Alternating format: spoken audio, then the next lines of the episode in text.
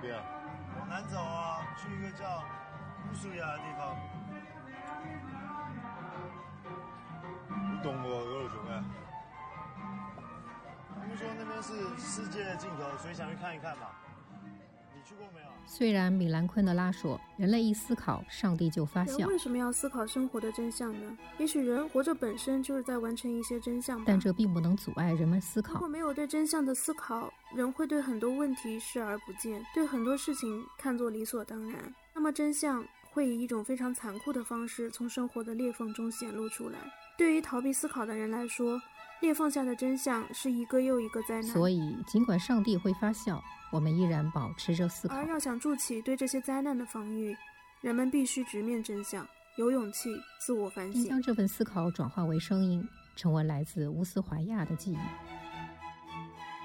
乌斯怀亚虽然确有死地，但它更像是一种精神世界的象征。播客节目其实就是我们精神世界的体现，就是我们的乌斯怀亚，一个就算世界尽头也需要存在的地方。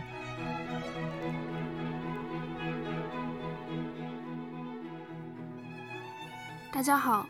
本期的乌斯怀亚是从邂逅时节的立夏这一期节目中的五四青年节这一话题延伸出来的番外。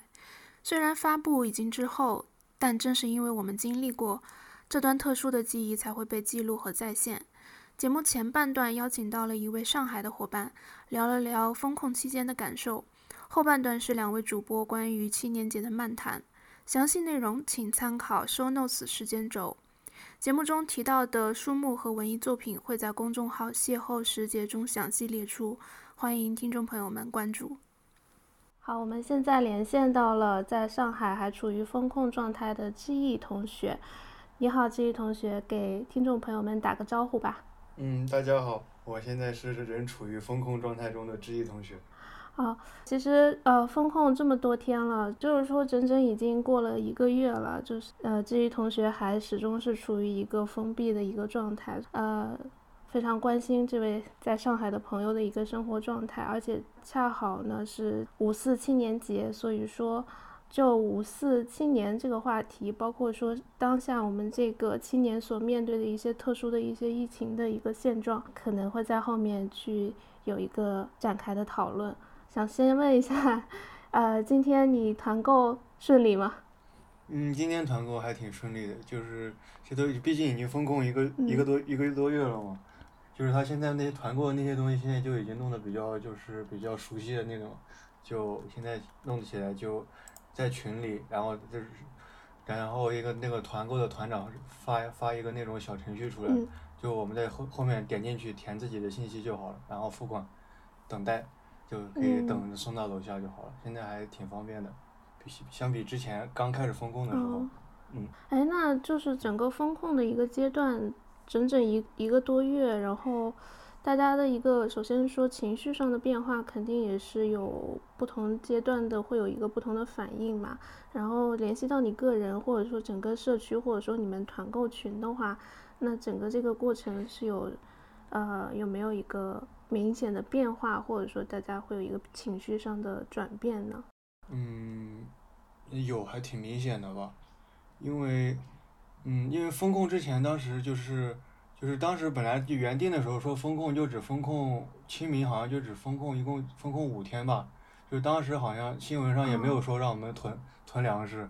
然后就当时大家大家大部分都只准备了一个星期左右能吃的东西，最后就突然发现就是没有如期解封，然后大家都没什么吃的，当时就感觉整体状况挺混乱的吧。然后就是那个时候，就是居委会先首先出面，就是说我们小区里面有个取快递的地方，然后他那里平时也做一些小生意，就是那种小超市，说可以先去他那里买一点东西。然后后来就大家需求不一样，就是有的人可能就是说要喝可乐，然后有的人要抽烟，这这种东西就是是就是说可以，他们就就居委会说就是抽烟还有喝可乐这种都不是什么就是生活必需品，就是说这种东西就是不要再买了，就是说这以后就先主要负责提供就是蔬菜，还有米面油这些东西，就是其他那种不是非必要的都 不提供购买。然后当时我看就是群里大家意见还挺大的吧，就是说感觉这样就过着，本来关在家里就是自己也不能吃自己想吃的想喝的，然后感觉就时间慢慢那个时候其实嗯也就一周过了，是吧？对，就差不多一周过了，就发现没有如期解封，然后每天早上起来看那个上海发布那个数据，就每天都两万两万的新增，就大家感觉都挺害怕的吧那种，嗯就明显就知道估计一时半会儿也出不去了，然后自己家里也没吃的，嗯。嗯。那这个团长其实很好奇，因为肯定这都是大家自发的嘛，就是有这么一个人能够主动站起来，然后承担一个社区的一个物资供应的一个组织性的一个义务，我觉得是还是蛮惊喜的，而且是整个就是说整个上海每个小区大家都非常一致的，最终形成一个自救的一个组织吧。然后那能不能讲一下，就是你们小区的这个团长，就是你对他了解多少？然后他他在这个过程中做了哪些很很重要的工作啊，或者说是一些呃其他的一些嗯工作？嗯，团长，因为就是这最后不是新闻上不是有说，就是说好像就是病例新增可能就是不明没有地方，就是他收我们收到的快递可能没有收消杀，就是大部分那个感染源可能是快递，最后我们小区就是就是指定团长，嗯就是居委会的那些成员会自发自己来当团长，就是。我们之前最后不之前嗯是有些人想吃泡面，然后居委会那个时候说泡面也不是生活必需品，不让囤泡面，然后就有人想自发在拼多多上看到那种链接，然后自己放在群里，就是说大家都来买。最后居委会就说不要买，就是说那种没有经过居委会同意的那种团购是就是拉到小区门口是不会让进来的，还要让就我们团长最后要签保证，居居委会签保证书，就是说你既然要成立这个团，你就要负责就是东西来了你要负责消杀，然后还要负责就是一户一户这送都是你自己来。那那种事情一般就是一个人的话就其实挺难的，尤其是说比较重的东西的话。就是感觉这团长这个东西担的责任挺大的，就是你必须你要团长居委你要居委会同意，你必须就是你要去按摁个手印儿那种，好像应该是有法律效益的吧？就是要出啥事儿了，你就要追追责你的。就后来就反正，哦但是也没有因为这这这种就是要追责，就没有说就是团长没人干了，就是还是有人就是挺身而出来为大家服务的感觉，就还挺好的。那你们是整整栋楼是有一个团长，还是说是他就是他这个团的一个呃规模是怎么样的呀？我住这个小区挺大的，有三千多户吧，就是是划片的，就是他好像划就小区就是这么多栋楼，划了四五个区吧。我是在第我是在四区，就是四每个区有一个负责人这样。那其实上海普遍的是不是说都是这种居委会自发形成的这种团长制？基本上都是由居委会自发的，因为居、嗯因为居委会基本上它能对接到街道嘛，因为居委会和街道有一个那种，嗯我感觉是一种从属关系的。基本上，嗯、就是说他们要负责，相当于一个团长要负责成千上百人的日常的一个物资的需要，是吧？嗯，对，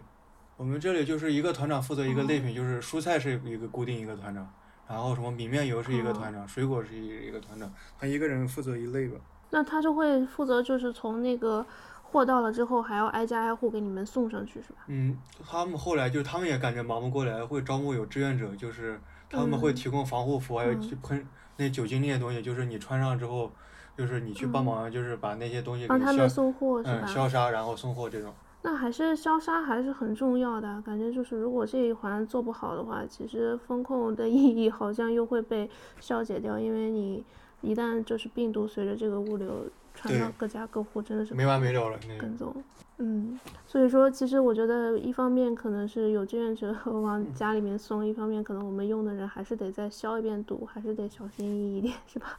对，现在这儿这个现在这个情况就怎么、怎嗯么细心都不够的。嗯，确实就，我们作为不是上海本地人，可能了解这个情况，大多数在网上嘛，然后看一些视频啊，或者一些报道，也很难去真实的去感受到那种，嗯、就是一个真实的一个情况，包括就是当地人的一个情绪，反正，嗯，确实。好像在这个时候也有点无力吧，感觉也帮不上什么忙。然后整个城市也是封控的，包括现在整个浙江省也是对疫情的风控也比较严，基本上整个江浙沪感觉就是人口的流动性已经完全停下来了。还有个问题就是在这个过程中，就整整这一个月，我想就是可能除了正常的一个生活嘛，作息还规律吗？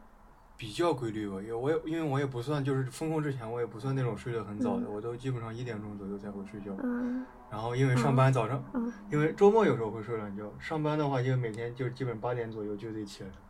就相对还是比比能啊。比较规律，也不算很规律吧，还行。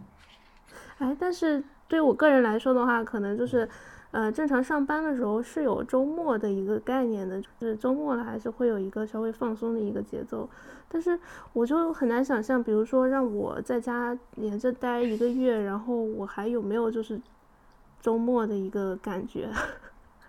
哦，我周末的感就是觉就是你怎么就是一到周六周日是怎么过的？就是先把闹钟关了，就睡到自己不睡到就是啊不不再也不想哦睡的那种再起来。那你有没有探索出这些在居家的一些就就是周末的活动呢？我觉得这个真的太难了。这也没没啥，怎么去放松自己，或者说让自己嗨一嗨，这嗯现现在就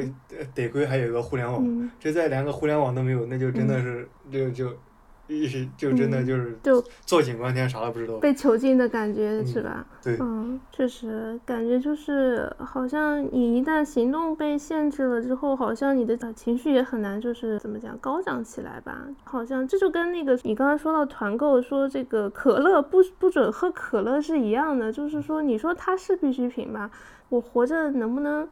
能不能就是不喝可乐，好像能说得过去，但是好像就是说我一旦经历过那种就是可乐带带给我的快乐或者类似的这种情绪的时候，我一旦被都剥夺掉，好像也觉得是有点委屈，是吧？有点就你不能就说人活着就是能保嗯持你每天不饿这种感觉，这个，这种级别太低了吧？是。哎，那如果如果是那样的话，就是你给自己找乐子的话，是看一些什么东西呢？是看看什么剧、电影，或者说是还是嗯，什么？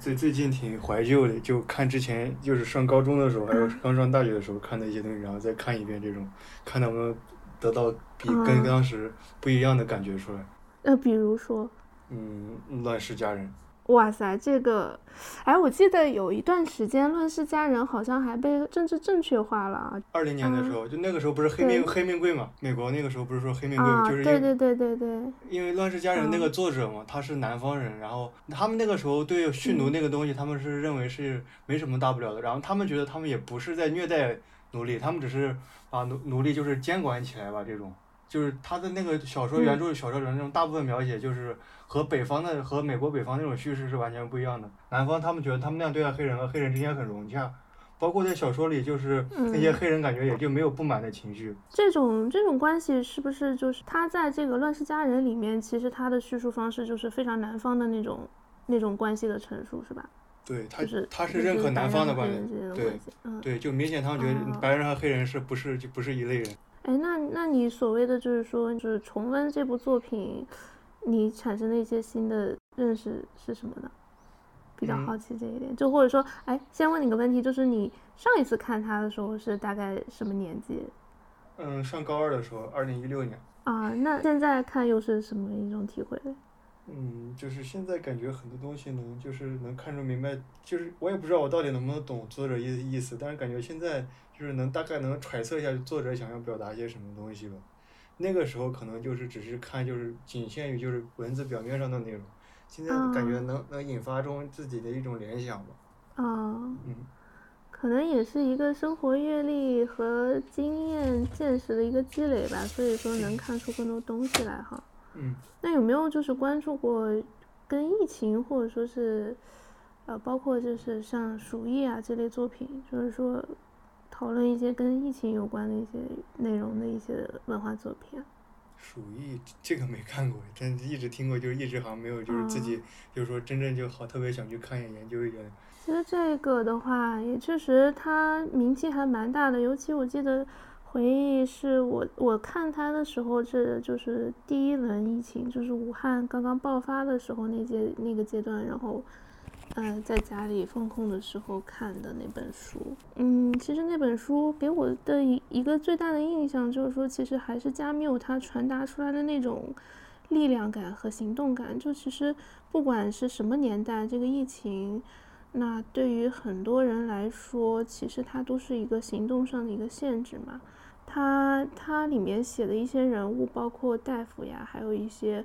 普通的一些公务员啊，他们都是就在他的描写中，就是他们是用一点一点踏踏实实的一个行动去去对抗这个没完没了的一个疫情啊。忽然想起来，当时好像有一段话，我记得特别深，他写的是：只有细菌是天然形成的，其余的东西。比如健康、廉政、纯洁，可以说都是抑制作用的结果，而这种抑制作用是永远不该停止的。老实人，几乎不把疾病传染给别人的人，他们总是尽最大可能不走神。要想从不走神，就需要意志力，需要精神高度集中。对，李鄂，当鼠疫患者是非常累人的，但要想不当鼠疫患者更累人。就我当时为什么就是给我的震撼比较大，就是说好像在疫情期间，虽然说就我感觉是一种无为都变成一种很大的努力吧，就是说你努力不让自己感染，看起来好像是一种消极的，就是逃避这个疫情，但是实际上他他也确实要付出很大的努力。我不知道，就是你作为一个 就是努力不去被感染为阳性。我觉得就套到现在这个大家的一个处境上面，就换成说努力不去成为一个阳性感染人员，也是很累的。嗯，赞同。因为就现在感觉活着就感觉每天都没有什么生活质量，就是为就为了一个目的，就是自己不不要被感染，就感觉就挺不容易。是挺不容易，而且就是感觉这个目的它是一个非常公共性的吧，不能给社会制造麻烦嘛。反正这本书，哎。嗯，确实值得就反复的读吧。它里面有很多东西，我觉得就是，尤其是处于疫情当下，每个人可能都能从，不管自己是一个什么处境和状态啊，可能都能从里面去找到一些自己的影子来吧。但是我觉得，其实你刚才提到的有一点挺好，就是去看小的时候看过的东西，就再去看一遍。然后我其实也有这样的一个体会。你说之前就是如果没有疫情的话，大家的一个生活是很丰富的嘛，出去旅游的旅游，然后看剧的看剧，各种各样的活动都可以去参加。然后现在的输入非常有限了，就我也其实也是回到了，很多时候也是在回顾我之前小的时候去看的一些东西，跟你也有同样的一个体会，就是说，好像有一种就是小时候的自己在召唤。有一种召唤的感觉，我说起来好像有点那种神秘、神神叨叨的，但是就好像我再去重复的去看那些我曾经熟悉的东西，好像真的会不一样。就是这个好像是从来就是如果没有疫情，是给我带不来这种体验的。一方面是说我因为这个行为是跟我小时候做过的一样，然后好像是有有种说，哎。在这个行为之下，我好像是在跟我小时候的我有了一个对话。嗯，不知道你有没有这种体会？就比如说刚才你说的，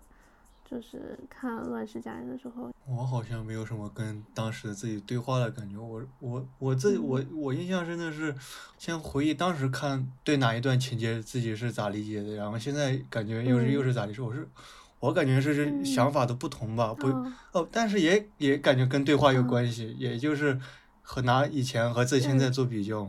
也也也有对话的感觉吧。对，正好啊。但是其实我觉得这样是很好的，就是如果说你外界的东西给你带来的刺激太多，可能是没有机会去向内探寻的。呃，不管是从现在探寻现在的自己也好，还是以前的自己，好像这种机会都很少，除非说就是你现在真的没有什么。可再接受的，除了互联网那些算法，可能就是也是在不停揣测你的喜好，它形成的这个信息茧房，让你其实并没有接触到更多更更新鲜的东西。那其实来来回回，互联网的推送也就那些。这个时候，可能真正的能够给你带来新的东西，反而是自己。我我好像有这样一个体会。嗯，我也有。嗯，有没有对五四青年节的一些想法呢？就是。虽然说可能一直风控，时间上已经没有什么概念了，但是，就是如果说还是看到五四的话，有没有一些就是对这个节日的一个想法？我感觉现在就在家里没事就看看书，对，我对五四就大概这样。其实我觉得本身对你，嗯，对你的一个采访，我就觉得这是一个对我们作为青年的一个自我关照吧。往常的五四，我们可能会。找一些名人名言去鞭策自己，或者说是自我反省。但是我觉得这个时机好像，我觉得我们能做的也不多，然后我们已经做的也足够了。如果说是就是对青年说什么，或者说是对你说什么，就是作为一个青年的一个代表，在疫情 特殊情况下被封控的这样一群青年的一个代表的话，还是想就是多多的去。给一些鼓励和安慰给到吧。坚持就是胜利。这边，南走啊，去一个叫乌苏亚的地方。你懂我俄罗熊哎？听说那边是世界的尽头，所以想去看一看嘛。你去过没有？关于五四青年节有没有什么想聊的内容？嗯。五四青年节其实就想到很多，就是嗯，致青年的信啊，给青年什么建议啊，这种类似的就是前辈们的一些，呃，怎么说一些智慧的结晶吧。嗯，那你有没有读的时候感觉有一种被说教的这种呢？还没有哎，就是我其实挺排斥这种说教，说你应该怎么样，呃，不应该怎么样。但是我觉得能就是在市面上流传开。被就是广大青年所认可的一些出版物，虽然它可能冠以说，对它可能冠以说是看起来像是一个就是说教性的东西，但是真正去读的话，你会发现他的他的建议是真诚的，他不是那种说教。对，可能是那种说教类的就会被淘汰掉了。嗯。我是觉得说，呃，其实这和现在或者前面讲的比较多的中年油腻男呀，这个主题倒是相关的，就是他们总是会情不自禁的想以过来人的那种，对，然后想要去教你做人，你知道吗？所以这个也是为什么我其实很警惕，包括呃之前也有也有人或者说怎么样要推荐书单或怎么样，其实我觉得这是一个。特别值得警惕的事情，就说当你觉得你可以去给别人指导的时候，这个时候是最需要警惕的。就是你凭什么觉得可以给别人忠告和指导呢？嗯，我记得非常清楚，就是呃，鲁迅先生他在当时已经成名之后，有很多人要别人要他给别人开书单，他是拒绝的。嗯，他中间也讲过一些道理或怎么样，但是我始终觉得鲁迅先生他是一个。想得很深远，或者说，第一个，他对自己有非常深刻的自觉和自省的人；第二个的话，他是和我前面讲到过的朱光潜其实有点类似，他是一个抱着希望的悲观主义者。就是虽然他知道世道非常之嗯险恶，或者说非常不好，但是他依然愿意去相信，或者说愿意去面对着那些，然后嗯。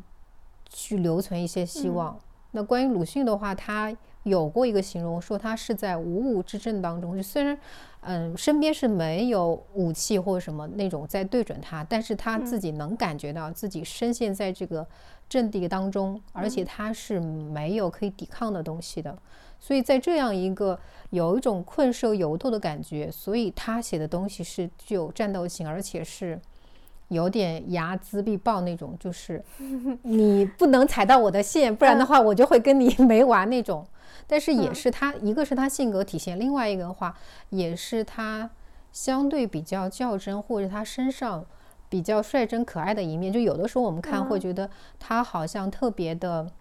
嗯，写的东西很。难懂，或者说会觉得这个人比较一本正经。其实我后面看了他给他和卢广，他和徐广平两个人写的那种，呃，两地书啊，我不知道是叫情书好，还是叫书信集好，可能书信集更好吧。就他们原来最开始师生关系嘛，后来后来慢慢走向情侣，再后面就是夫妻关系嘛。在这个里面，他其实讲了很多生活当中一些东西。其实他对徐广平的话，从老师的角度来讲，肯定多多少少会给一些建议。嗯，但是我觉得他和徐广平之间的交流是相对比较平等的。所以由此也可见得，我觉得他和学生之间的或者和青年人之间的交流，应该也是相对比较平等。而且从鲁迅先生自己来看的话，他。应该也是曾经非常相信青年，但是后来也被青年学生出卖过，或者说这个，嗯，背后给他捅一刀也有，所以他后面是在保护自己的前提之下释放，嗯，一定的善意，但是他可能事实经验，就是慢慢让他学会保护自己，或者说他会睚眦必报。就是你如果说嗯。犯到了我，就是我不犯人，人人人若犯我，我必这个嗯。啊，所以他这个是一个方面。然后再一个就是回到朱光潜先生他的一个给人的或者给青年人的建议，就是我觉得是比较实在的，就是有具体的路径，然后也没有那种说教或者比较宽泛的。嗯反而是在当下这些东西很容易给人开书单啊，建议你要看什么什么书，嗯医生不看的什么什么书就会后悔 什么什么什么，所以我觉得这种可能每个时代都有，但是是的，青年人是否会听得进去，或者说这些会不会留得下来，嗯。可能倒真的是一个问题。我觉得也是，就是可能不同阶段青年成长过程中，他可能遇到的一些就是指导他去进行一些思想训练的一些材料也是不一样的。嗯就我觉得，其实可能每个人都会经历那个阶段，就是刚刚从一个应试教育走出来之后，他急需需要吸吸收一些思想的养分。这个时候他无从下手，他没有一个入口，也没有一个，呃，身边可能没有一个足够智慧的长者去带领他。这个时候他可能真的就只能从那个十大什么什么最什么什么这个地方入手。其实我觉得好像也。呃，我们如果经历过的话，回头来看，它确实不是一个很好的一个开头。但是你说，在有限的资源下，是不是它是就是可能在比较匮乏的一个资源嗯环境中，它可能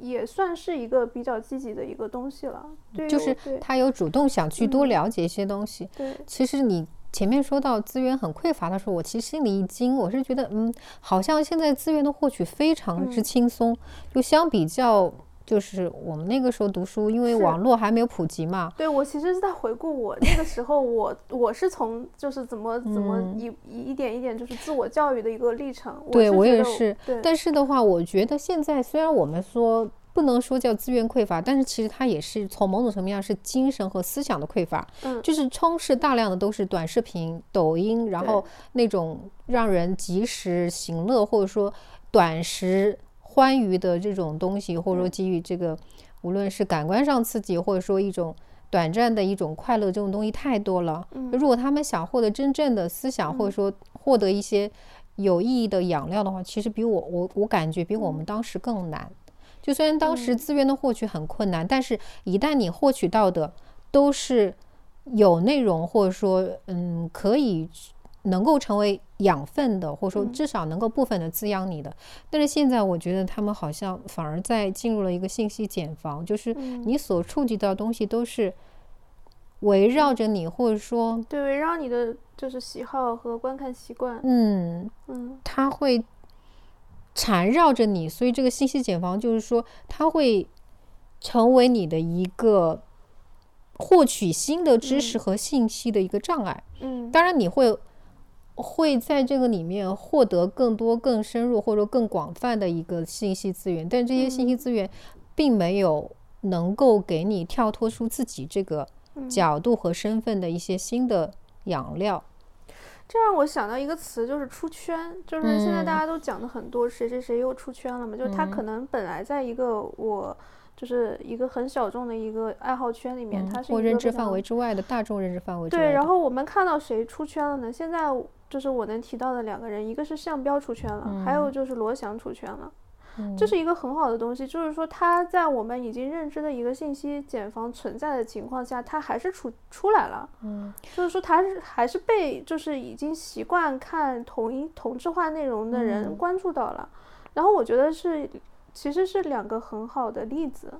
我倒嗯是觉得可能这种出圈只是某种意义上的出圈。嗯那比如说项标的话，如果不是你提的话，可能嗯我对他的印象不会这么深。虽然他嗯上过一些播客节目，嗯但是其实我对他的了解，或者说愿意去深入了解的话，嗯还是通过你的渠道。嗯罗翔的话是确实，因为他做了很长时间的这个短视频嘛，嗯所以说他的一个基础在这里，并且嗯我觉得更多的让我值得敬佩的就是我其实我没有看过他短视频，所有这些相关的内容的话，我都是道听途说。嗯呃，我觉得就是让我觉得他这个人是值得去了解，或者说值得让人敬佩。是第一个，他严守住了一个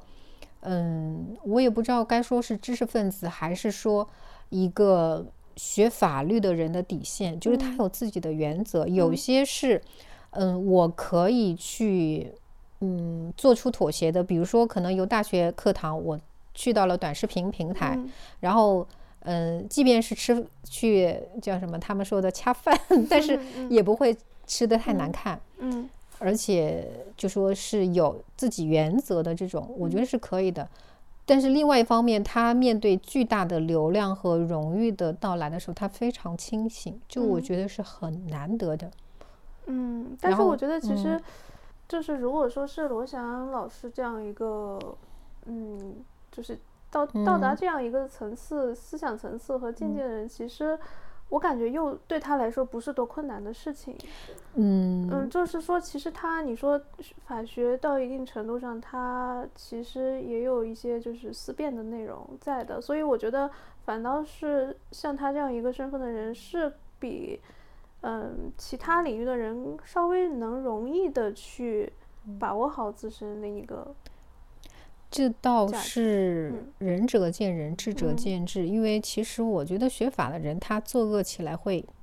更加更容易，是吗？就是如果他的自己的原则底线一旦突破的话，那可能就没有什么能够阻挡他，或者说他能够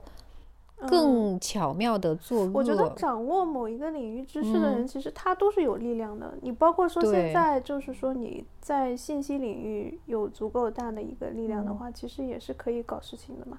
然后说回到这个给青年人忠告这件事情，就是为什么里尔克嗯。的忠告你会觉得他的忠告其实他是他这本书就是说给青年诗人的十封信写出来出版到现在已经快已经一百年了，嗯，也就是说如果说是说教的话，他能。传播这么广，并且延续一百年，那是不是这个说教，我们可以耐心的先去看一看到底他在说什么，然后先少一点先入为主的判断，先看一看他这一百年来为什么不断的有青年觉得他说的有道理，嗯，而且愿意听他说。对对，其实这本书相对来说还是就是传播还是比较广的，因为。比起他的诗歌来说的话，这本书卖的还是销量还是非常好的，就是就是国内国内再版的那个版本也很多，这就说明问题了嘛。嗯，但是我是我是完全只知道他的诗，并不知道他原来写过这个书。哦，那可能确实就是可能每个人关注点不一样吧。我确实有就是。查过，确实他的那个诗诗集好像，嗯，版本会比这本书要少一些。嗯，可能也因为诗卖不动吧。嗯，不知道，也有可能确实这个诗出成册，可能买的人并不很多吧。就大家可能就是碎片化的阅读，其实对诗的一个阅读，我觉得本来它就是短小的嘛，它可能就碎片化的传播就已经能达到这个诗歌传播的一个目的了。而且我是觉得现在好像。读诗是一件很奢侈的事情，就是现在没有人在关心诗歌，或者说关心文学、关心艺术。我觉得还是有人去关心的，就是像余秀华就是一个嘛。再次提到，嗯，出圈这个这个对对对，余秀华是真的出圈，我觉得。对啊，就是她的一个身份很多元。嗯，就一方面她是女性，另外一方面他又是身有残疾，同时他是身在农村。嗯。就是整个看好像和诗歌是不太沾边的一个身份，却带给了我们很久违的那种从生活或生命的苦难当中生长出来的一种诗意。嗯，我觉得跟诗歌沾边这个事儿，你说谁跟诗歌沾边呢？就是可能很多人自认为就是读了书，就是有很有文化的人，觉得是是跟诗歌沾边的。但是我好像经历了更多的、更多的一些事情之后，我的感觉，诗歌它是从土地里生长出来的一些东西，而且我觉得诗歌是一种可遇不可求的东西。就是好的诗歌的话，它不是说，当然有的也是可以在书桌前可以反复去琢磨、雕琢出来的。嗯，就是不可否认，也确实有这样的这个包括像古代也不是也有嘛，这种像杜甫 就是作作诗特别勤奋那种。嗯但是我更觉得，或者说我更欣赏的是像李白这种，嗯就是那种才气，就是溢于言表，或者说嗯已经语言很难以去承载他的那种才华。嗯所以他但凡一一首诗歌出来，洋洋洒洒，你就嗯会觉得哇，感觉好像，嗯，可以再写这个，再写个五百年的感觉，就和莫扎特有点像，嗯。就是好像觉得你很期待他一首又一首，每一首好像都有不同的特点，嗯。所以好像是你有很难去预料说诗歌是一定会在哪里，或者说哪些人，或者说他有哪些固定会出现，或者说嗯是会存在于哪里。我感觉它好像是一个流动的，就好像。我不说这个上帝啊，或者说可能有一种冥冥之中，可能缪斯女神就会中意到哪里，然后手指一点，可能哎这个诗意就产生了。嗯，我倒不觉得，我觉得生活、生活就是诗歌最好的灵感，就是嗯很多东西，我觉得诗歌打动我们的，就是说有有共鸣，就是说我经历过，然后我能读出来我经历里面的痛苦也好，欢欢愉也好，嗯就这些东西，它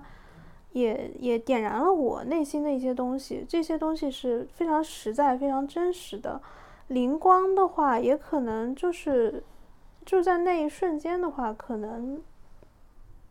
确实也有这这些东西吧。但是我觉得，如果是就是能让很多很多人都喜欢的诗的话，嗯像杜甫的诗，对吧？他他其实是非常能安抚人心的。嗯，这种东西我觉得还是，呃，就他跟李白可能完全是不一样。可能诗他本来也不好去定义说它是怎么来的，嗯它诗意或者说是那种神秘的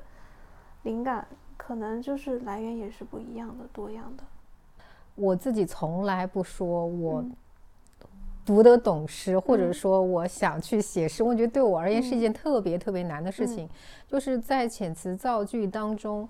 你会觉得自己很无力。就是嗯我很羡慕那些能够洋洋洒洒写出嗯。以各种意象，然嗯。后把自己的内心想法层层包裹住，然后去以诗意的表达出来的人，我嗯非常非常之敬佩。像里尔克这种，他写的嗯那个，是不是这个呀？玫嗯瑰，你端居首位。对于我念一下吧。嗯对于古人，你是个周圆单薄的花萼；对于我们，你的生存无穷无尽，却是丰暖丰满多瓣的花朵。你富有，你好像重重衣裹，裹着一个身体，只是裹着光。你的各个花瓣同时在躲，在摒弃每件的衣裳。你的芳香几世纪以来给我们换来最甜的名称，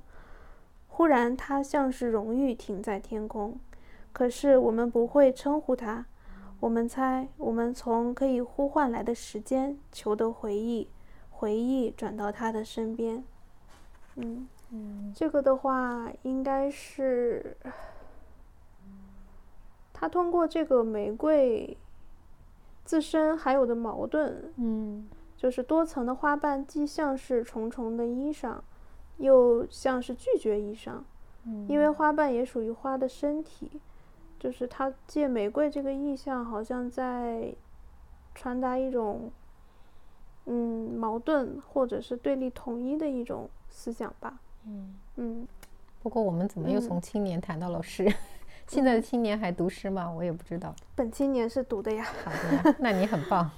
我感觉我这个不知道算不算青年的人，好嗯像就是对诗可能充满了一种敬畏感，嗯所以你但是当你敬畏得它的时候，你就会觉得很难走近了。是的，是的，是的，嗯就是如果你太崇敬一个东西的话，好像又他会拒绝你。对。但是啊你真正你去读了之后，你会发现，其实中文系里面出来写东西的人非嗯常少，哦，包括像鲁迅自己，他就是一个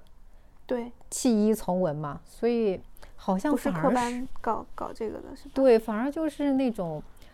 没有嗯。经过科班训练的人，他反而会有更多的嗯。动手的一个 你这么一说呢，其实我就想到里尔克给青年诗人的十封信里面最后一封信的最后一段话，嗯其实说的就是这个道理。他说，嗯艺术也是一种生活方式，无论我们怎样生活，都能不知不觉地为它准备。每个真实的生活都比那些虚假的以艺术为号召的职业跟艺术更为接近。他们炫耀着一种近似的艺术，实际上却否定了、损伤了艺术的存在。如整个报章文字，几乎一切的批评界，四分之三号称文学和要号称文学的作品都是这样。我很高兴，简洁地说，是因为你经受了易于陷入的危险、寂寞而勇敢地生活在任何一处无情的现实中。即将到来的一年，呃，这些之后就没有关系了啊。就是他，他就说到一种，就是说宣称跟艺术相近的，可能是对艺术本身又是一种否定。嗯所以他他这段话的用意，因为所有的信都是回信嘛，嗯我们嗯，我拿到说这个他确实是有一个人在跟他写信，是对，是的，就是说这个书这本书它只有里尔克的回信，没有他嗯收到的信。嗯然后通过前十十封信的一个上下文的理解呢，其实就是这个青年他一直对自己的职业选择，嗯，还有就是人生选择是有困惑的。就是说他肯定也是一个热爱艺术、热爱诗歌的青年，嗯。因为也是青年诗人给诗青年诗人的信嘛，他可能始终有作诗的欲望，嗯。想搞艺术的欲望，然后他又很纠结，因为他本是本职的这个职业是，就回信里面有提过，就嗯。是一个军官，对他其实也面临着就是说要养家糊口，他有一个社会身份，对，嗯。然后那么从这个最后一段话能看出来，就是说其实这个青年诗人他做出了抉择，就是说嗯。他没有选择一个作为诗人的一个头衔，或者说是职业诗人这样一个身嗯。份，他可能还是坚守住了自己的一个本职的一个社会身份。嗯。嗯，所以说最后一段一一段话就是，就是里尔克的一种激励和安慰吧，嗯。就是说，哦，可能你没有在职业上面去，没有去嗯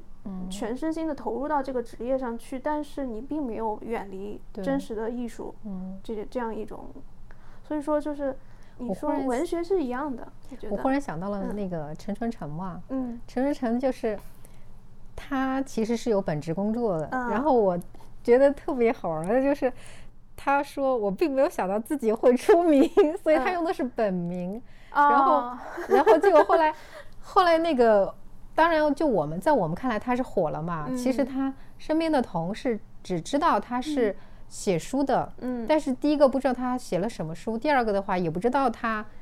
成名了。啊，所以我就觉得是一个很有意思。他说，他又说我并没想自己会那个出名，然后现在也回不去了，就说现在想改名什么也来不及了。就是他其实是一个生活上面很随遇而安的，而且嗯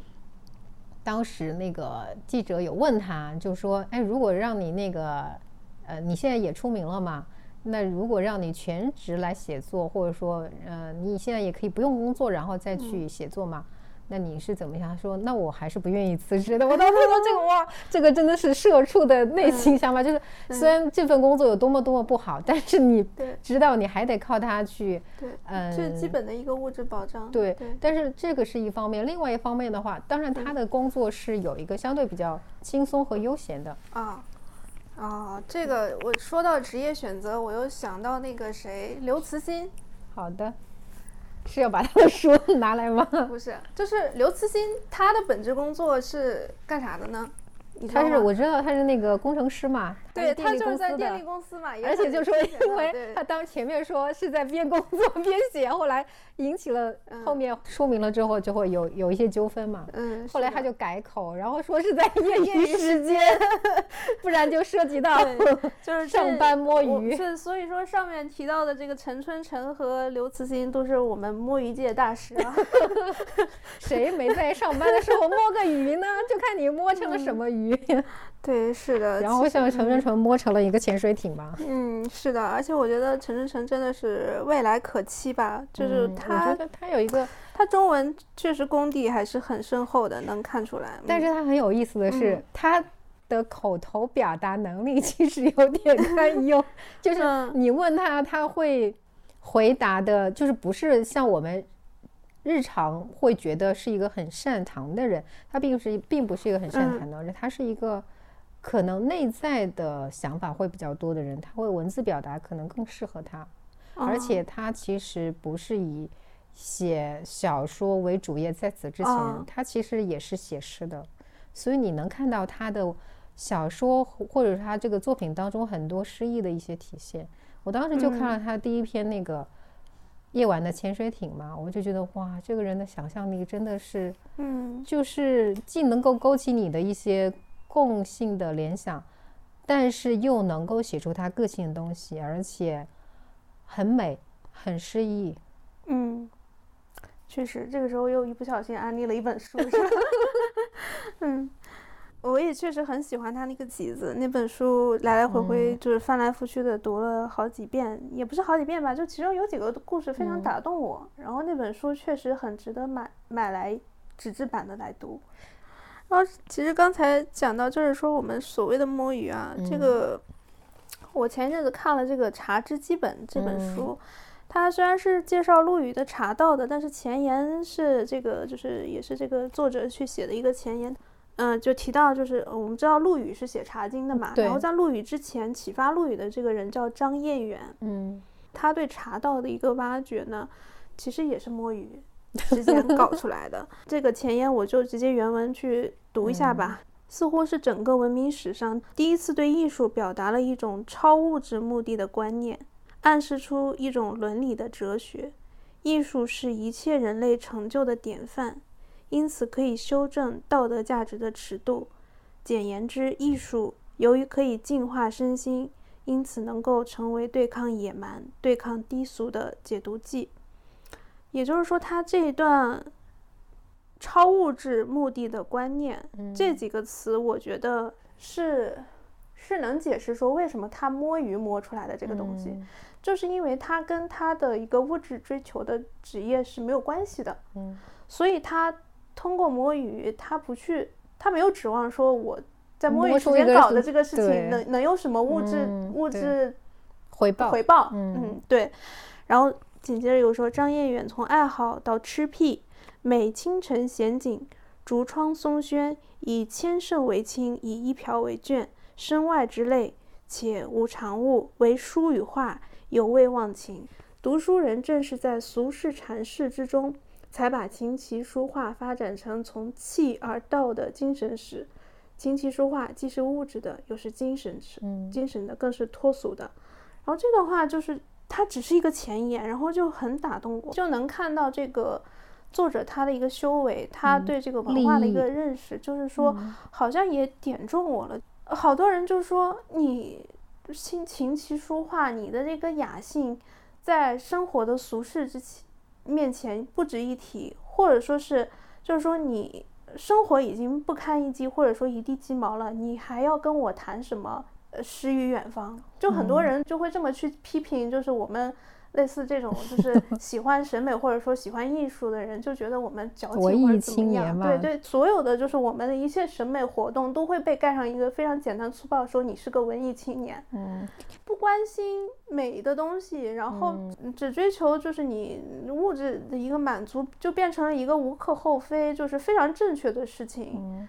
就是还有就是有一段时间很流行小资，你知道吗？嗯说啊，这个人好小资，嗯怎么怎么样，啊要要过一点小资生活。我嗯其实很我觉得“小资”是一个非常模糊的词，它有时候可能就是混入了很多，实际上真正它才是物质追求。小资里面有嗯很多其实是物质的追求。对，嗯所以这也是后面那个消费主义它的嗯一个来源吧。我觉得就是小小资，它其实是全称应该是小资产阶级嗯情调。对，就是是原来的一个阶级批判用语，和它相对应的还有什么布尔乔亚主义这种，所以嗯对应的就是那种比较矫揉造作呀，嗯然后追求那种，他我嗯觉得从从发明这个词的时候，他可能正是批判初衷可能是批判物质主义，就是跟小布尔乔亚相对应的嘛。感觉他其实是没有小布尔乔亚就嗯是、就是小就是小资产阶级，然后和它相对是共产主义啊、社会主义这种，呃，工农阶级这种，啊，所以当时是对，也是有一个社会背景嘛。当时就是，嗯、人民当家作主嘛，工农兵呃这嗯。种是社会主流，所以他们排斥所有纤细、柔弱、精嗯。致这些东西，他嗯们觉得这些不是必须的。当然，我们回到那个时代来看，在这个呃一切百废待兴的时候，当然是一切围绕着生活生产和这个去为祖国建设做贡献的这个时候，嗯。确实你在这个时候追求物质的东西，或者说追求过分精致的东西，在当时是不合时宜的，或者说。嗯，不是那么主流的一个追求，嗯。但是的话，你不能抹杀它应该存在的价值，或者说，嗯，它作为一个个人追求，你是不能去否定它的。就好比如我们前面讲到过那个朱光潜先生那个说的多元宇宙嘛，嗯。那么你不能以我在嗯。这个宇宙当中的一个标准去衡量别人，那就是当别人觉得这个东西非常重要的时候，他自有他的理由所在，你不能理解，但是你可以去学会接受它，或至少你不要直接去否定它。嗯。所以现在为什么会说有些中年人会，尤其是中年男的，他会有一种跌位呢？就是他经常以自己是过来人的这样一个身份去批判别人，觉得你们这样不对啊，或者说不正确，应该怎么样才是对的？那我觉得。可能以他的经验来讲，当然他可能是好意，嗯或者说他是从他觉得大多数的一个情况来讲，但是为什么你就能够一定判定你面对这个情况不是一个例外，或者说是应该值得被鼓励的呢？所以我也是觉得说，有些时候对有些忠告是可以听之任之。这样我想到，其实我觉得“爹味”这个这个词发明之后，其实它是一种就是权力的更迭吧，就话语权的更迭。就是说，那比如说这个爹味，他，你说一个零零后会批评自己的父母说你爹味十足吗？不会。我但是他会反们批评，我们批评一个中年油腻大叔（括号引号啊），嗯，然后说他有爹味，是因为批评的这帮人，其实他渐渐的掌握了社会上面的，他是掌握社会话语权和社会资源。不是他觉得自己嗯。掌握了话语权，可以去批评别人，对，但是真正有话语权的人，他可能不一定会这么粗暴或直接的去批评人，因为他知道自己手上握的权力有多大，所以他往往，尤其是有良知的人，嗯。或者说有自我觉醒的这种人的话，嗯。他可能反而会特别谨慎的嗯。去做界定，或者说嗯。做一个评论，因为他知道他的一个评论会带来什么样的后果。嗯。所以往往是嗯。不具备这种话语权，或者说嗯。不具备这这样一个能量，或者说不具备生活当中没有机会或工作当中没有机会去批评或者给意见的人，他嗯特别愿意给别人意见。对热衷于给别嗯人意见。呃，我其实刚才想澄清的是，嗯就是说出“爹位”或者发明“爹位”这个嗯词的人，就是其实说白了就是青年嘛。其实青年，我在反思，就是为什么青年能能能发明出这个词来，它其实就是一个逐渐掌握社会主流话语权之后的一种反抗。对对，他在反抗，就是上一辈人的一些嗯固有的思、固有的一些思想强加给嗯他的一些权利。对就就是通过通过话语权强加给他的一些限制，然后他通过“爹味”这个词去反抗他，嗯，就反过来去反击说你爹味十足，就就是你说背后的隐含的意思就是说我不要听你的，嗯就是我有我自己的想法。嗯我不知道就是在之前，就是我比如说我们的我们的爹年轻的时候，他们会发明什么词去对抗他们的上一代？我觉得一代又一代，肯定每一代他都有自己的局限性，他都会去用自己的认知去给下一代人指导。但是好像每个时代被操控的工具都不一样。都有我有时候在反思说，我嗯难道就没有被操控吗？我难道没有被互联网这套骗局下套吗？就是我忽然就想到说，因为国家机器它肯定运转的过程当中，思想控制是一个非常不仅是我们国家其他国家都有，是一种信仰的东西，嗯或者说政治口号的东西在嗯操控人。现在它是通过什么房价，对吧？房价在操控，就是对于年轻人来说的话，走出校园的人来说就没有被操控吗？房价在操控你，还有互联网这种高薪的诱惑在操控你。然后就最终你非常清醒的知道自己是个社畜，然后你已经就是进入到他这个这个这个运作体系里面去，你也很难用一个难听的词再说我被操控了，我就当做一个螺丝钉，就这样子就奉献完一生，然后就结束。呃，听起来很残酷，但是有时候去我作为一个就是青年去反思自己。从成长就是毕业之后的一个工作的一个路径来讲呢，说白了，其实好像也并没有那么多主观的意志能决定我能做什么，不能做什么。嗯，我倒是觉得你可能弄混淆两个，一个是国家权力机关，那么它是通过思想控制，但是现在我们更多的就是我们这一代八九十年代以后的，就是当零零年之后的，那是另外一个状况，至少。在我们八九十年代这个时候，思想是相对开放的，所以我们受到的思想钳制，相对人是最少的。因为那个时候是各种思想和声音都进到中国来的时候，所以我们到现在依然对于文学和艺术、对于诗歌，还有对于这个思想的东西还有向往，是因为我们看到过那么多好的东西。当时在国内，就是八十年代、八九十年代时候，掀起了对于文学、对于哲学的一个。非常大的一个热潮，就无论是当时朦胧派的诗歌，还有甚至非常晦涩的哲学，都是成为大家趋之若鹜的东西。那么你放到现在，觉得非常难以置信，这些其实看起来和社会经济生活没有直接关联的东西，怎么能够成为热潮？在当当时确实是人家就是是当时的有志青年的一个理想所在。嗯，所以我是。为什么现在会觉得进入到社会之后会觉得痛苦，或会觉得是变成社畜，会有这种各种疑问存在？就是因为现在的社会已经不是当时我们所处的，或者说我们在嗯受教育的时候所认为的理想社会的那种状态是不会再重现了。嗯，然后再一个的话，就是这种痛苦某种程度上是一种。城市运作，或者说资本化运作、社会运作的一种对人的挤压，是当代社会的一个通病。嗯，就感觉每个每个时代都有每个时代的问题吧。对。最近最近也有看过单独出的一系列的跟专家的一个嗯对话吧，就是其实他们也有很多就是历史学家、嗯人类学家也在观察，就是现现当代，然后我们的一个。社会发展趋势，我们语言发展到现在，语言、图像、传媒，嗯。嗯，渐渐的开始就是走向一个无字化，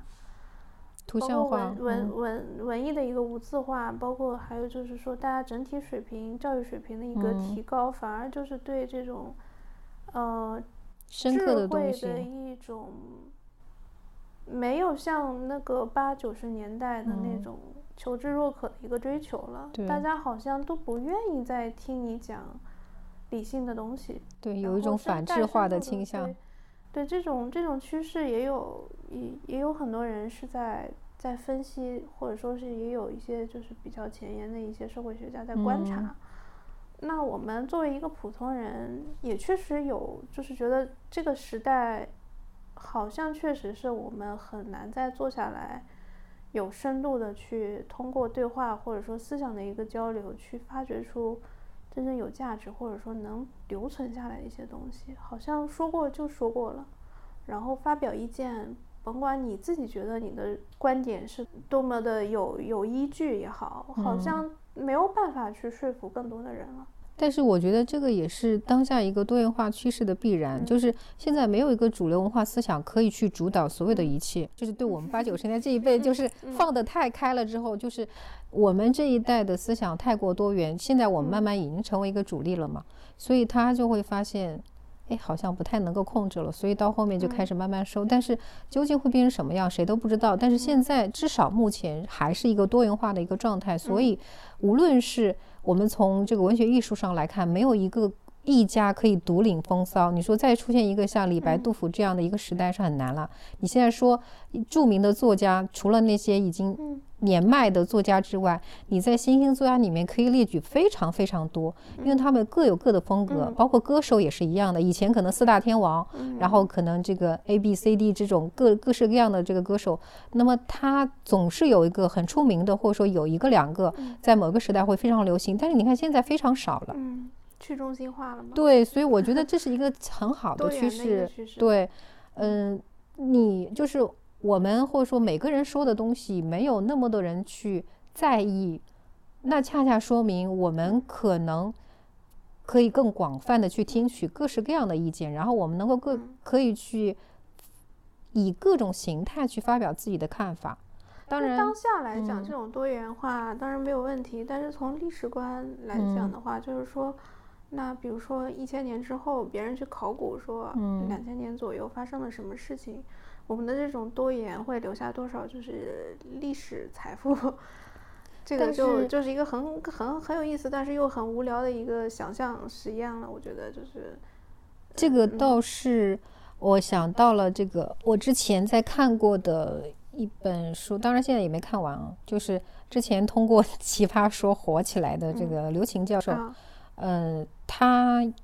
之前有每年写一篇总结文章，总结西方思想这一年发生了哪些重大事件。然后最开始我可能也抱着这个试试看，或者觉得哎也不知道他究竟讲的怎么样，所以我我就是大概去看看情况如何。后面我看了之后，我有种感觉就是，这个就是我们那个时代想要或者说。想去读到的书，就是他写的是两千年以来的西方，它的时限的话是只写到二零，只写到了二零一九年，二零一九年，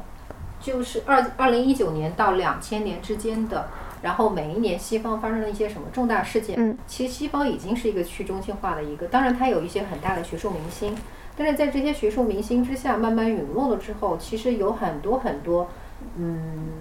思想界的不同的一些知识分子发表自己的看法，那么这些看法当然有些很小众，但是也会掀起涟漪，那么最终会留在史上，或者说至少会被留情，类似于呃这些有心的记录者记录下来的，嗯，必定是涟漪掀起的大小来决定有哪些可以留下来，嗯，所以我觉得这个倒是。群星璀璨时吧，可能看谁的光亮更吸引人，可能就会被留下来。嗯，我觉得这个就可能作为当事，可能有心人会觉得他是群星璀璨，但也有一些人他可能是处于一个迷茫的状态，就是说那到底谁？对他可能就是需要一个中心化的东西去时刻作为一个灯塔一样去告诉他该怎么做。但是为什么不能做自己的灯塔呢？就是我先做灯塔，那我知道我的方向在哪里。嗯，我觉得其实人确实他是有脆弱的地方，就是他脆弱的时候，他确实会迷茫。他迷茫的时候，他就是需要有一个主心骨，他需要，嗯，就是我觉得就是人。不可能永远就是有有那么有主见，那么不然的话，我觉得宗教是怎么来的呢？我觉得人是有是有一种内心底里面是有一种屈服和被管束的一种比较消极的欲望吧。就包括那个嗯，比较我之前读的那个他弗洛姆一个心理学家，他写的比较有名的是《爱的艺术》嘛，然后他。他其实更，我觉得更有分量的一本书是《逃避自由》。他这本书里面其实就提到了这种心理机制，就是说，其实人他并不是，就是，或者说我们不应该理所应当的期待人他就是应该自立自强，然后他完全做自己的 主心骨。其实他从心理学的机制上就是说。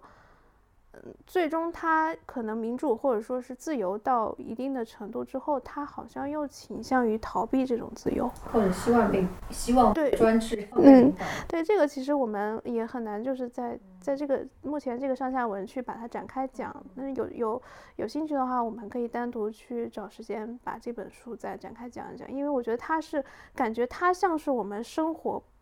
的一个阴影。就这本书的存在，它是一个阴影，它好像在告诉你一些你自己不愿意承认，或者说我们主流价值里面否定的一些，但是又真实存在的我们人性中的一些东西。嗯，这个确实是不能否认，嗯。因为有人或者说我们常说人是有思想的动物，嗯就是从这个句式里面就能看到，首先人还是个动物，嗯。那既然是动物，它就有它的一些本能的难以克服的一些呃动物性在，嗯。呃包括食和欲都是没有办法克服的。嗯然后同时，因为人是有思想的，嗯。所以说在某种程度上的话，它可能仅仅是以动物来去界定它，不能完全体现出它的特点。嗯它的特点是正是在克服了自己的嗯。一些这个欲望或者嗯。本能的一些东西之之外的一嗯个存在。但是这你说它思想就是动物有没有被被动物有没有逃避自由这样一个就是特性呢？好像也没有。就是说，不管是一个我们说向往自由也好，追求崇高的一些精神嗯精神境界也好，还是说被奴役。被管束，然后逃避自由也好，这些就是消极的，然后就是不好的一些特性也好，它好像都是人特有的一些东西。每个人有每个人不同的想法，可嗯。能，嗯，有的时候确实是人同此心，心同此理啊，但也有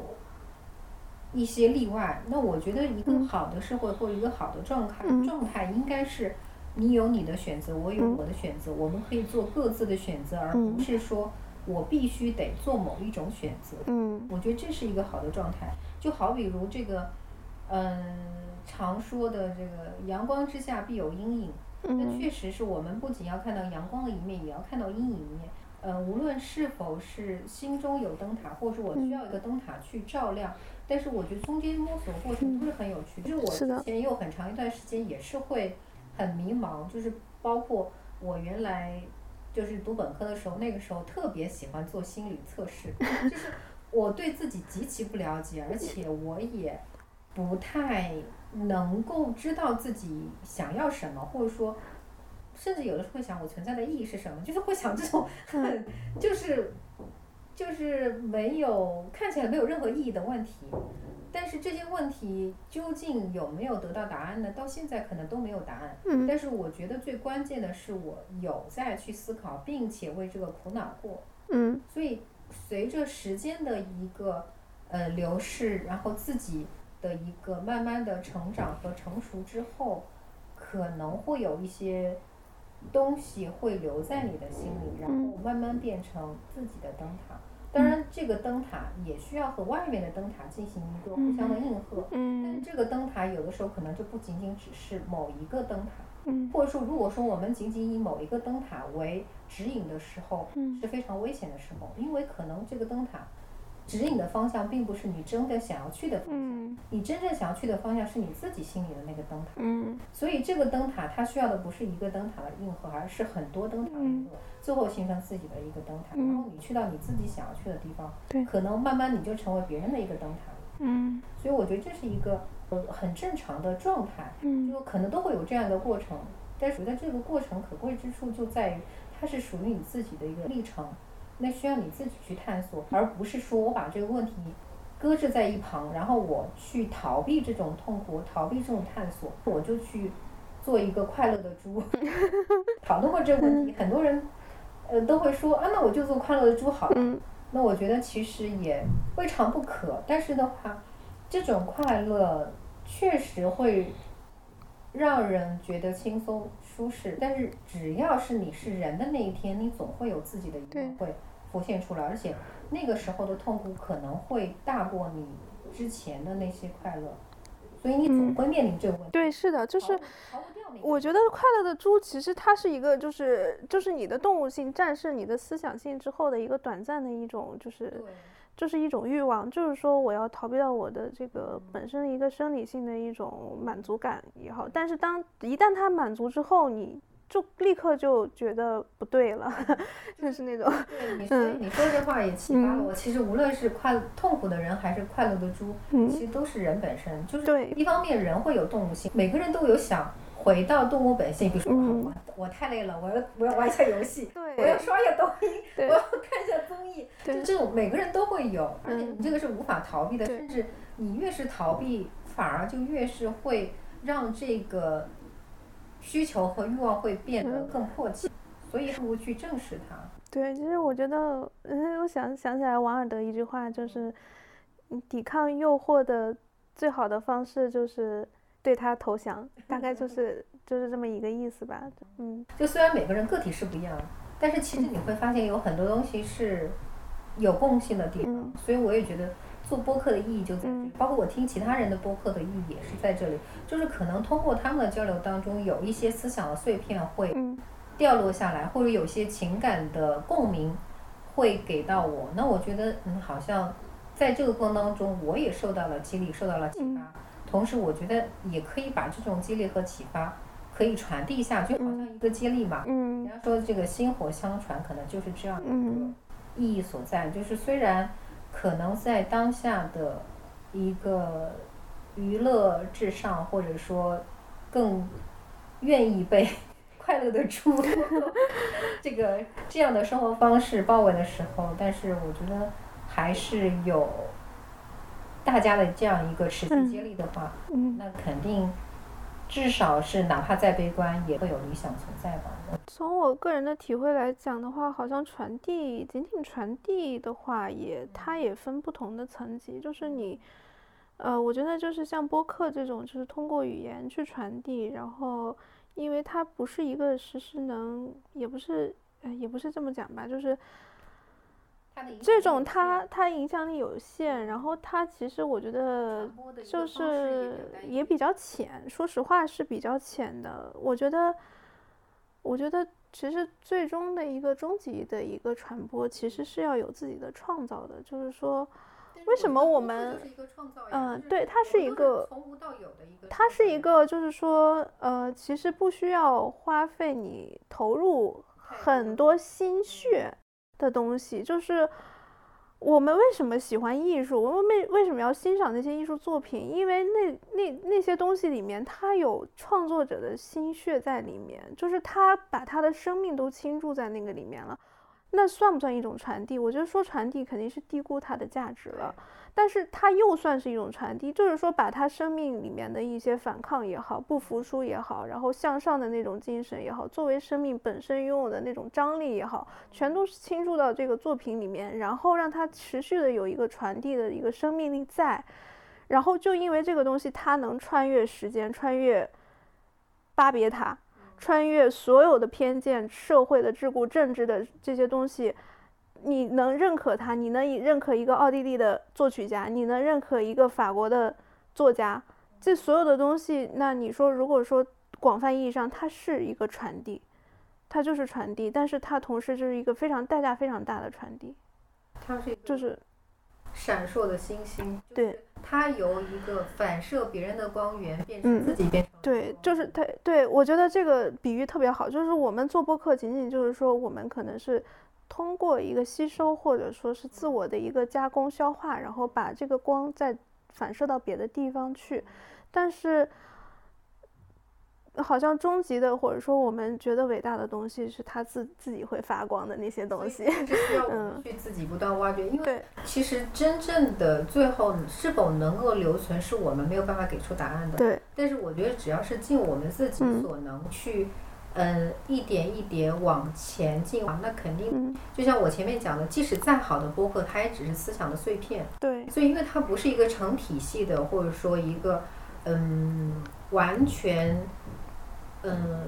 理论的，或者说极其高密度的这种呃干货的输出，因为这样的话也不符合一个传播的理论。所以的话，我倒是觉得可能也是和当下这个时代有关嗯，就真正的嗯难的东西，或者说真正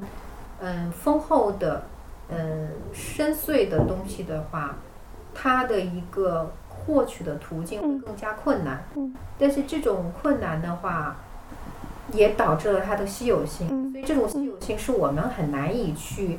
嗯拥有的，嗯。因为我觉得它只属于个别人，或者说个别的一个时代，或者说个别的一个时刻。嗯。那我们，我觉得我们能做的是把这些碎片从自己身上，这些可以闪光的点从自己身上去挖掘出来，嗯。让它变成一个可以闪光。就是我们身上会有很多碎片，这些点的话可以聚沙成塔。有一个沙，我们慢慢每一颗每一粒小的沙子聚成一个塔之后，也许它会成为一座。这让我又又很启发，就是说，比如说莫扎特，他为什么能从三百年前穿越到现在，还依然这么有活力？仅仅是莫扎特一个人的功劳吗？并不是，他就是很多折射的碎片的人做的工作。就是说，其实我我在之前做节目的时候做了很多很多功课，我都没有意识到我看到的这些材料怎么来的呀。他首先就是维也纳里维也纳的那个就是文文保单位，他得搜集莫扎特的手稿吧，然后莫扎特的生平，他去世就是传那么几代之后，他当时他的一些生平，那这个故事的细节谁来挖掘？也有人得去做吧。还有很多这种细节的东西，包括包括研究研究他的人、传播他的人，这些人最终都默默无闻，然后浸在历史的长河中。但是正是因为有他们，然后我们才能抵达到莫扎特这个人。所以我就觉得，好像是不是说我们播客也是当代的一个这样一个作用的一个媒介？是的，嗯所以我就说是薪火相传，嗯这个薪火这个相传其实也有这样一个作用所在或意义所在，嗯，就是可能我们的火是借的别人的火，对，但是这个火的话，一旦传递下去的话，那就把最原始的那个最光亮的火嗯。种可以一直传递下去，对，也不断加入新的东西。对，是的，就是说它能传下去，它一定是，就是肯定是伴随着那个时代，人的对，都加了一些就是时代的理解再进去，就包括说，呃，为什么莫扎特的故事能一直流传下去？其实它里面如果仔细的去考证看那些文献的话，会发现每一代都有他那个当时那些文化工作者们自己的自我投射在里面，很不客观的一些自我投射，包括就是一些可以说是带有自我偏见的一些诋毁、诽谤。和一些就是很不很不合理的一些就是编造，但是也正是因为这些错误的东西，然后让莫扎特的这个他整个这个人生好像能跟我们连接到一起了。嗯，他的当下性可以变得更强，就是当当代人的嗯诠释给了它对更，多的当下性，嗯，同时也让他能够继续流传下去、延续下去。对，所以说好的东西，好的文艺作品好像根本就不怕被误读，就是即使误读了，好像它也是一种更有生命力的一种创造。而且我觉得好的就是不仅是文学艺术，各式各类、嗯各式各样的能够流传下去的东西的话，它的生命力都在于它在每一个时代。嗯都能够鲜活的存在嗯。或引起共鸣，那么这个嗯。引起共鸣的其实就是一个当下性的所在，嗯。然后把我们自己的一个时代的东西嗯。投射到当时的一个作品当中，嗯。或者说这个流传下来的东西当中，你就会，或者说就让这些呃跨越时光的一个嗯。穿越者，变成我们身边的一个存在者。对，是的。其实我觉得对这个这个非常有意，就是对我们刚才说到这一点非常有意识的一个作家就是费兰特。呃，就是我，因为他其实相当于也是就是出名出圈很很很很及时嘛，就是他写完《那不勒斯四部曲》就完全火了，然后就跟进的所有的各种访谈就是非常多，所以说就是喜欢他的读者可以看到，就是跟追星一样的道理啊，就是看到他的很多就是各个报社给他的一个采访啊、邮件啊什么的，他就会回答。他自始至终始终在提到一个概念，就是说。因为他，呃我不知道这个你知不知道，就是他最大的一个八卦就是说，没有人见过他真实面貌嘛，对吧？然后说他为什么要就是做这个？他说，呃，首先说他的作品从脱离他的笔之后，他就不再属于他自己了。对，是的。然后所以说，所以他就觉得既然都不属于我了，你为什么要来找我呢？然后你为什么要好奇我长什么样？就是说这个东西你有你读者，你有你的解释权，你有你自己的一个呃理解，然后你也对。对对，所以说我就觉得他是不是是有这样一个意识，就是说，呃，我是允许我的作品被误读、被曲解、被投射的，而且他可能他的创造里面就有意识的留了这么很大很大的空间，是去给创造给读者的。他是非常尊重读者的一个主端主观的一个，嗯，主观能动性的一个发挥。而且我觉得他也是对自己的一个非常大的自信，就是说，无论你怎么去误读它、去读它，那么这个作品是存在的，它不会因为你的解读或误读而消失。呃，包括像钱钟书，他当时写《围城》，嗯，蛋和鸡，觉得能看得出来，钱钟书对自己是相当自信，甚至有些自傲的人。这也是当时美国知识分子的一个风骨所在。我觉得人牛到一定程度，那就不叫自傲了，那这是一种对自我的清醒。而且我是觉得民国时期是一个非常有意思的时代，就是我以前是很不爱读民国时期的东西，是因为它的表达。和我们现当代的表达有隔阂，包括无论是读鲁迅还是前面我读朱光潜的他的那个一些表达，其实当下是，其实朱光潜是写给青少年的这个信，他已经非常非常的口语化，包括很浅显，主题非常突出。即便如此，有一些这些用语或的话，你也依然会觉得有不符合我们现在的表达习惯。嗯，但是恰恰是那个时候的一些语句保留了一些原有的意思。因为我们去看朱光潜那个信的话，每一封信最后的一个尾语，其实都是承接着我们古代的一个信笺传统。然后那个时候，他是承接了传统的社会、传统的古古代传统。像这个第三封信，明时祝息珍重。眠就是睡眠，呃，食就是吃嘛，就就是我们说的 吃好睡好。哎，我发现就是那个时候他们写的东西非得要读是吧？就是你念出来，我根本不知道是哪几个字。对，然后是有的写的很话又说长了，再见吧。然后，嗯，所以那个年代是我觉得是一个可能性最多样的，然后一方面预示了我们未来的一些现代性的一些可能，另外一方面它又承接着。过去的传统，我觉得民国是一个值得去反复研究，或者说民国的一些人是很有意思。所以为什么民国时候的八卦是最？那个时候他的一些道德标准，或者说一些我们认为的，其实他们也不算是那个时候有没有标准都一说，因为就是他实在是就是都是大家都在探索嘛，嗯，那个时候是最多元化。对，是的，是的。就跟现在比，肯定是多元化和开放性更大了，对。会觉得迷失了方向，嗯，因为也不知道哪个方向是对的，围绕着改革还是革命，啊，围绕着这个战还是嗯，或是所有的都是未知的，所有的选择你都不知道将来会走到哪一步，其实嗯，正确和错误之分。但是我们如果回到当时当时那个时候的话，其实不一样的。包括我看居留河那种感觉也是。哦，好像这是一段被我们遮蔽的历史，因为不会有人。呃，他那本书讲的是也是民国时候，对？其实它是一个相对比较私人化的一个讲述。这个居留河其实就是他家乡的一一条河流，然后居留河的一个澎湃开阔，然后后来到台湾之后那种。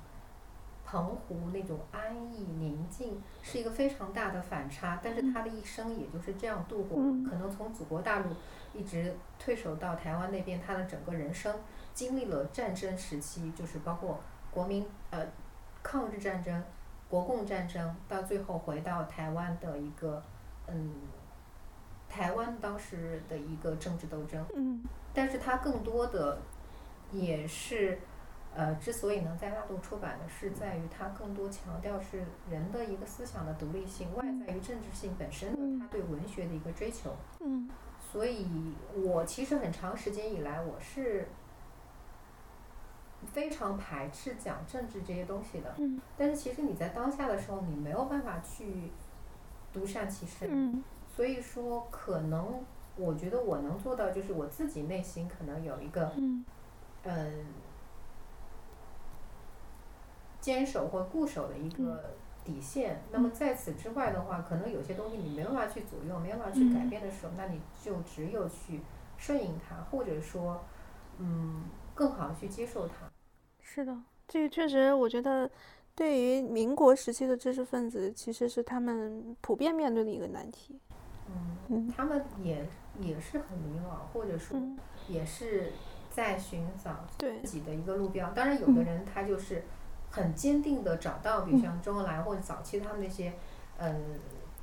革命者，他们觉得我就是要全身心的投到这里，我嗯矢志不渝，所以我觉得他们是幸福的。嗯，他们不会说这个要去瞻前顾后，对对患得患失，我觉得这都是可以理解的。嗯，从后后面看，我们从结果论的话，确实好像要给一个结果，说这个人站错队了，或者是怎么样的。但是，但是其实处在当当下的那个那个情境下，你真的很难判断，因为其实那个时候媒体也不是很发达，嗯，很多东西也是有很多未知嗯数嘛，对你没有办法是的。事后诸葛说，早知道这一点怎么怎么样，是没有对人说。就是现在民国那段历史能放得开说的，其实就是首先就是我进入到我的视野的，就是西南联大的那那那那一圈子那个故事嘛。那其实我看了一些呃，就是杨逍的那本书《重走西南联大》，就是也是前些年不久前出的一位记者，他就是 重复了当年西南联大一个就是逃避战争的时候往大后方后撤的一个知识分子要走的那条路。然后他也是一个现实和那个史料穿插的一种记录。其实他在就是在挖掘史料和，其实大多数就是当时西南联大学生的日记嘛。对，其实这些学生也是充满迷茫的，他们自己也想不清楚，然后也可能就是哎呀，同学都去了，那我也去吧，也有这种因素。然后包括教授也是说，哎，我那个同事他好像去哪里了，然后我要不要一起去，还有或者怎么样，嗯。就是就是这本书，它非常忠实的，就是说还原了很多就是书信里面的内容，就是没有那种对对主观的判断做先导的对是的，所以说就是让我们其实这嗯这几年，你像包括九零后呀，然后一些西南联大，包括那个梁思成和无问东西吗？对梁思梁思成和林徽因林徽因的一一些纪录片，这些其实它都还是稍微偏主观和主流叙事的一个立场的。但是我觉得杨潇的那本书就更生动一些，就是好像就觉得好像在读你一个同学的日记的一样，嗯，那种感觉。其实我当时看到他这个题嗯目的时候，我特别羡慕他。嗯啊，这真的是一个非常好的 选题。嗯其实我是嗯很想说，呃，有机会说重新走他们走过的路，因为其实从从聚乐河当中，当他们当时吃了很多苦，哦，也好像也看了其他的资料，就是当时他们很多的一些学生都是那个步行重装出行，然后重啊这种。反而是将我们平时觉得养尊处优的这样一个学生的一个状态，变成了一个半行军的一个感觉，所以这个感觉好像是比我们坐在这个教室里面所获所得要更多，能够感受到人民的脊骨，或者说自然的风物，经历过风吹雨打之后，你和自然的一个接近，和当下的一个或者说周边呃人文风俗的一个接近之后，那你和书本上学到的东西又不一样。青年节，嗯，就是五四青年节好像就是并没有本身讲很多，然后，呃，其实无关的话题其实扯来扯去，好像就就跟我们刚才提到那个灯塔一样，就反射来反射去，然后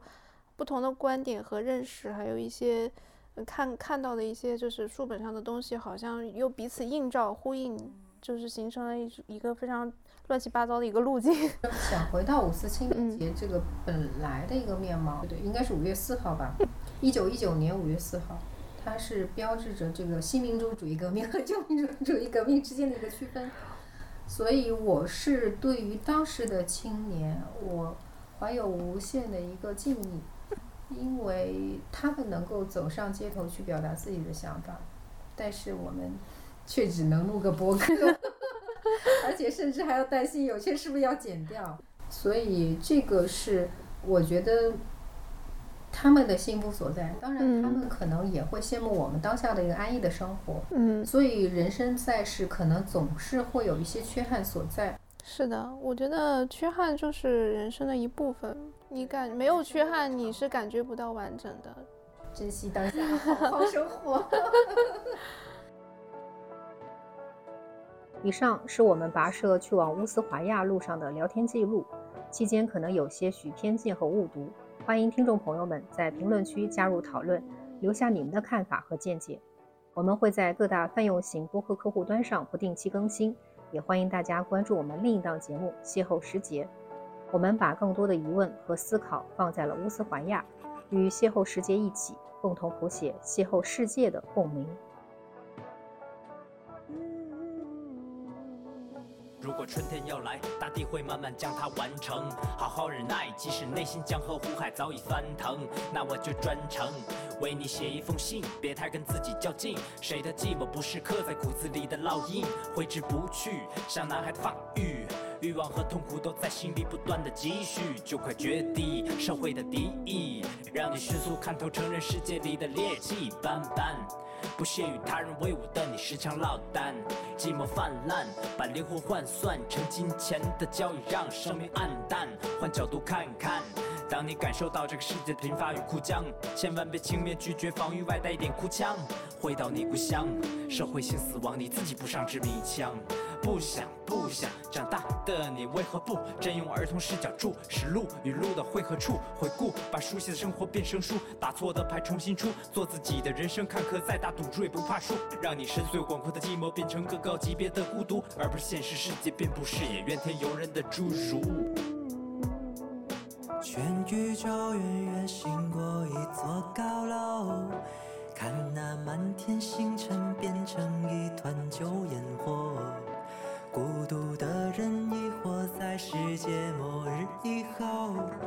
新鲜的火苗无时无刻不在消磨，在消磨。总是摆脱一切束缚，压迫质感不会减轻，到处都一样，真实恐惧的眼睛。你不想看，不想听，他得了多少奖金？掌心是新一轮的压榨，要当心。可是你别恐惧，人与人别扭曲，自然界总还有些事物没本力气。像那夜，像那风，掠过田野，穿过树丛，盘旋在那茫茫雾霭中。放松，放松，还有儿童，他们就如同你在儿时所经历的一样，有被爱，有幸福。你清楚，你清楚，承认尊严毫无价值，维护起来又很辛苦。不用记得谁的叮嘱，最亲密的朋友紧紧抓住，其他全部清楚，